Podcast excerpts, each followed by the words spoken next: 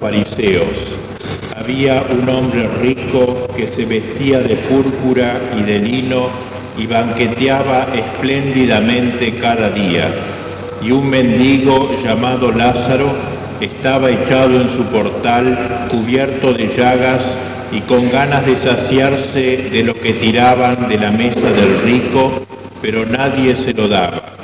Y hasta los perros se le acercaban a lamerle las llagas. Sucedió que se murió el mendigo y los ángeles lo llevaron al seno de Abraham. Se murió también el rico y lo enterraron. Y estando en el infierno en medio de los tormentos, levantando los ojos, vio de lejos a Abraham y a Lázaro en su seno y gritó, Padre Abraham, ten piedad de mí, y manda a Lázaro que moje en agua la punta del dedo y me refresque la lengua porque me torturan estas llamas. Pero Abraham le contestó, Hijo, recuerda que recibiste tus bienes en vida y Lázaro a su vez males. Por eso encuentra aquí consuelo mientras que tú padeces. Y además entre nosotros y vosotros se abre un abismo inmenso para que no puedan cruzar, aunque quieran, desde aquí hacia vosotros, ni puedan pasar de ahí hasta nosotros. El rico insistió, te ruego entonces, Padre, que mandes a Lázaro a casa de mi Padre, porque tengo cinco hermanos, para que con su testimonio evites que vengan también ellos a este lugar de tormento. Abraham le dice, tienen a Moisés y a los profetas, que los escuchen. El rico contestó, no, Padre Abraham, pero si un muerto va a verlo, se arrepentirán. Abraham le dijo, si no escuchan a Moisés y a los profetas, no harán caso ni aunque resucite un muerto, palabra de Dios.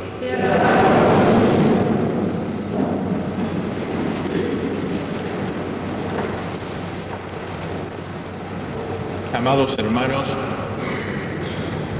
en esta primera misa de Marcelo Gallardo, digamos alguna palabra sobre la grandeza del sacerdocio, palabras que pueden servir tanto de edificación para el nuevo ordenado como para todos ustedes miembros de la Iglesia. La epístola a los hebreos nos describe al sacerdote como alguien tomado de entre los hombres y puesto en favor de los hombres para todo aquello que se refiere al servicio de Dios, a fin de ofrecer dones y sacrificios por los pecados. Esta es la imagen del sacerdote la imagen de ayer y la de hoy, la imagen perenne del sacerdote, porque dibujada nada menos que por Dios, haciendo puente, por eso es pontífice entre Dios y los hombres, participando en la mediación de Cristo, sumo y eterno sacerdote, pontífice por sus manos que se elevan ascienden como el humo del incienso las plegarias y anhelos del pueblo que le ha sido confiado. Es ese movimiento de abajo hacia arriba, de los hombres que se elevan hacia Dios. Por sus manos que bendicen, desciende como lluvia bienhechora la misericordia de Dios sobre su pueblo. Es el movimiento de arriba hacia abajo, el de Dios que fecunda a los hombres. El sacerdote pues está en el punto de encuentro de este doble movimiento. Esta es su vocación, este es su llamado, llamado por Dios, llamado por los hombres. Esta es su tensión, su martirio. No puede traicionar a Dios, no puede olvidar a los hombres.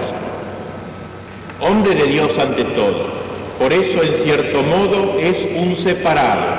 Ha renunciado al mundo, ha elegido a Dios. El Señor es la parte de su herencia, es propiedad de Dios. En ninguno se cumple como en él aquello del apóstol, el mundo está crucificado para mí y yo para el mundo. Esta separación le duele, por cierto, al sacerdote y será hasta el, hasta el día de su muerte su modo específico de participar en la cruz de Cristo, pero constituye al mismo tiempo la fuente, la raíz de sus más puras alegrías, porque abandonándolo todo, el sacerdote lo encuentra todo. Hombre de Dios, dedicado a Dios, a las cosas de Dios, defensor de los intereses, de los derechos, del honor de Dios, el profesional de Dios. Cualquier cosa, cualquier otra cosa que haga, no podrá realizarla sino en referencia a ese Dios que ha enamorado su juventud. Hombre de Dios, profeta de Dios, porque es el dispensador de su palabra, de esa palabra que denuncia los pecados de los hombres y sus propios pecados. He aquí que yo pongo en tu boca mi palabra, dice Dios por medio del profeta. La voz del sacerdote, por eso, por ser la voz de Dios puesta en sus labios, no podrá jamás ser tímida, tiene resonancias divinas, ni será mundana, porque no podrá diluir la palabra, sino transmitirla íntegramente a una costa de su vida, ni será autónoma, porque sabe muy bien que cuando habla lo hace en nombre de aquel que dijo, el que a vosotros oye, a mí me oye. Una palabra tajante, de doble filo, como dice San Pablo, capaz de penetrar en la coyuntura del espíritu y de discernir allí los más recónditos pensamientos del hombre. Una palabra hecha para destruir y para plantar, para arrasar y para edificar. Palabra temible, porque no es suya, lo trasciende. Hombre de Dios, testigo de Dios, no solo por la palabra, sino por toda la vida es como un sacramento de Dios en la tierra, es como un signo eficaz de Dios, su reflejo, su presencia entre los hombres. Es el hombre del misterio, el que hace palpables las cosas de Dios, consagrado hasta en sus miembros, ni siquiera sus gestos podrán seguir siendo profanos. Por todo lo que hace, por todo lo que es, el sacerdote está llamado a dar el sentido de Dios, que tanto falta en el mundo de hoy, el sentido de la grandeza y de la trascendencia de Dios. Un enamorado de Dios, que no se deja encandilar por los brillos efímeros de los ídolos de turno. Para él, el mundo, el mundo en sentido malo, de que habló Jesús en la última cena, ese mundo puesto todo él bajo el maligno, será siempre su gran adversario. No le perdonará que recuerde y perpetúe de generación en generación a aquel a quien creía haber eliminado para siempre en la cruz. La verdad engendra el odio, decía San Agustín. El sacerdote que vive la verdad, si vive la verdad y en el grado en que la viva, si vive a Cristo, que es la verdad encarnada, necesariamente atraerá sobre sí el odio del enemigo, el odio del mundo adversario, el odio de Satanás hombre de Dios, pero también hombre de los hombres, porque si ha sido separado, segregado, no lo fue sino para ser enviado. Semejante a los demás, como se hizo Cristo, debe tratar de serlo en todo menos en el pecado, porque es de Dios, no es de nadie en particular, nadie puede acapararlo con exclusividad, es de todos, su patrimonio es indiviso, todos, aun el más grande pecador, podrán recurrir a Él en las horas de crisis o en los momentos de gozo. Hombre capaz de ternura, hombre que aunque profesional de Dios, en medio de la sociedad, está bien lejos de ser un frío funcionario que administra seca y mecánicamente las cosas de Cristo. Hombre poeta porque sabe que a través de sus manos se va edificando la iglesia que es el poema de Dios, el fuego de Dios, la obra de arte que a lo largo de los siglos se va enjollando con las virtudes de los cristianos.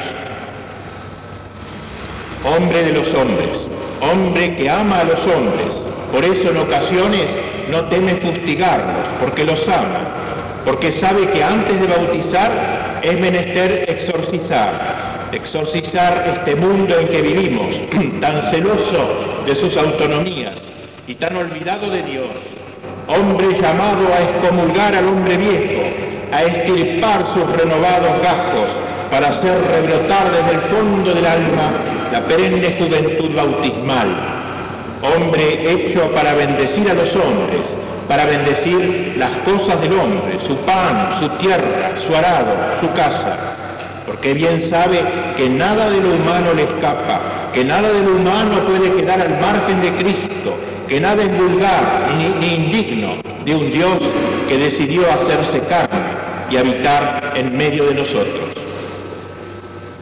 Hombre de Dios y hombre de los hombres. El sacerdote está en el punto de intersección entre Dios y el hombre. En él Dios y el hombre se encuentran. Por eso es otro Cristo, porque Cristo fue el sacerdote por excelencia, ya que en la misma unidad de su persona se juntaron de manera admirable la naturaleza humana y la naturaleza divina. A través de él descendían todas las bendiciones de Dios para la humanidad y se elevaban todas las oraciones de los hombres hacia Dios. Como Dios que era, bendecía a los hombres y como hombre que era, adoraba a Dios. El sacerdote no hace sino prolongar este magnífico misterio del Verbo encarnado, prolongar esta doble actividad, entrar en la corriente de la mediación ascendente de Cristo, elevando todo hacia las alturas, y en la corriente de su mediación descendente, para hacer que los hombres se inunden, se empapen de la vida divina. Sacerdote, hombre de Dios y hombre de los hombres. Cuando está con Dios, no sabe hablarle de otra cosa que de los hombres. Cuando está con los hombres, no atina sino a hablarles de Dios. El abogado de ambas orillas, tironeado por Dios, tironeado por los hombres, hecho víctima, sacrificio. Tal es la grandeza del sacerdocio, ser otro Cristo en la tierra, prestar a Cristo sus manos para que Cristo siga bendiciendo, prestar a Cristo sus labios para que Cristo siga alabando, prestar su persona toda para que Cristo se posesione de ella y pueda así decir, yo te perdono. Ese yo no es solo su yo puramente humano, es el yo de Cristo, es Cristo quien en él perdona. Dirá, esto es mi cuerpo, no refiriéndose, claro está, al suyo propio, sino al de Cristo, pero hablará en primera persona, yo te absuelvo, esto es mi cuerpo. Propiamente ya no es Él quien vive, sino que es Cristo el que vive en Él. Afirma un autor espiritual que Dios hizo dos maravillas en el mundo, dos joyas en las que se empeñó a fondo, la Santísima Virgen y el sacerdocio. Sin duda que es así, porque con qué cosa más grande que con María y con el sacerdocio hubiéramos los hombres podido soñar una mujer que llega a ser madre de Dios, un hombre que llega a ser otro Cristo. No son, sin embargo, dos joyas independientes en su belleza, porque María es el paradigma del sacerdote, su espejo. Si ella concibió y dio a luz a Cristo, el sacerdote lo sigue concibiendo, sigue multiplicando navidades en las almas. Si ella lo contempló durante 30 años en Nazaret, el sacerdote lo aprende a Jesús, convive con Jesús, lo mira a Jesús en esta divina contemplación, es el, es el contemplador de Cristo, el aprendedor de Cristo, el que lo sirve en su intimidad. Si María ofreció místicamente a su Hijo en la cruz, el sacerdote lo ofrece siempre de nuevo en el santo sacrificio de la misa. María engendró la cabeza, el sacerdote engendra el cuerpo. El sacerdote completa lo que falta para que el Cristo total llegue a su edad perfecta. El sacerdote es el complemento de María Santísima y por eso su trabajo apostólico no puede jamás desarrollarse independientemente de María. Querido Marcelo, la ordenación sacerdotal ha sido para ti la anhelada culminación de tus años de formación en el seminario. A lo largo de esos años has progresado en el conocimiento de la doctrina, en la vida interior, en el ejercicio de la disciplina y en el entrenamiento apostólico. Han sido para ti como los años retirados de Jesús en Nazaret o como la estadía de los apóstoles en el cenáculo, donde presididos por María, Nuestra Señora del cenáculo, se prepararon para la venida del Espíritu Santo, que hace pocos días has recibido con nueva plenitud. Sin embargo, la ordenación, más que una culminación en tu vida, es un comienzo, como la salida de Jesús de Nazaret o de los apóstoles del cenáculo, más que un fin, fue un principio. Entras en tu vida pública, tienes delante tuyo el pueblo que te espera y lo haces en un momento de crisis en la sociedad, y de crisis en la Iglesia, en un momento de grave crisis, especialmente en lo que atañe a la naturaleza y a la identidad misma del sacerdocio. ¿Qué consejo darte en estos instantes? Ama a la Iglesia como a tu madre. No siempre la verás rozagante en sus miembros, pero no olvides que un hijo ama más aún si cabe a su madre cuando la ve enferma o desmejorada. Recuerda que tu fe debe ser la de un sacerdote, sólida, como una roca, porque no ha sido hecho para ser sostenido por los laicos, sino para sostener a los vacilantes. Has sido constituido como puente, que tu devoción toque a Dios en un extremo y tu misericordia toque al hombre en el otro. Si pierdes contacto con alguno de los dos polos, Dios o los hombres, dejarás de ser puente. Cuando estés en el confesonario, no olvides que debes allí revestirte de las entrañas misericordiosas de Cristo. Es en su nombre que dirás, yo te absuelvo. Que al celebrar cada día el santo sacrificio de la misa y repetir, esto es mi cuerpo que se entrega por vosotros, experimenten la necesidad de imitar lo que haces y de cumplir lo que dices, inmolándote con Cristo que se inmola, abrazándote a la cruz, disponiéndote a morir mártir si fuere preciso y haciéndote cada vez más otro Cristo, el Cristo visible. No te dejes llevar por los vientos de las falsas opiniones, que tu doctrina sea férrea, no ames las medias tintas, no confundas equilibrio con equilibrismo, prefiere seguir a Cristo y sea tu lenguaje sí, sí, no, no. Nunca separes la piedad de la doctrina. Piensa que la piedad sin la verdad es débil, sentimental. Y la verdad sin piedad es árida, seca.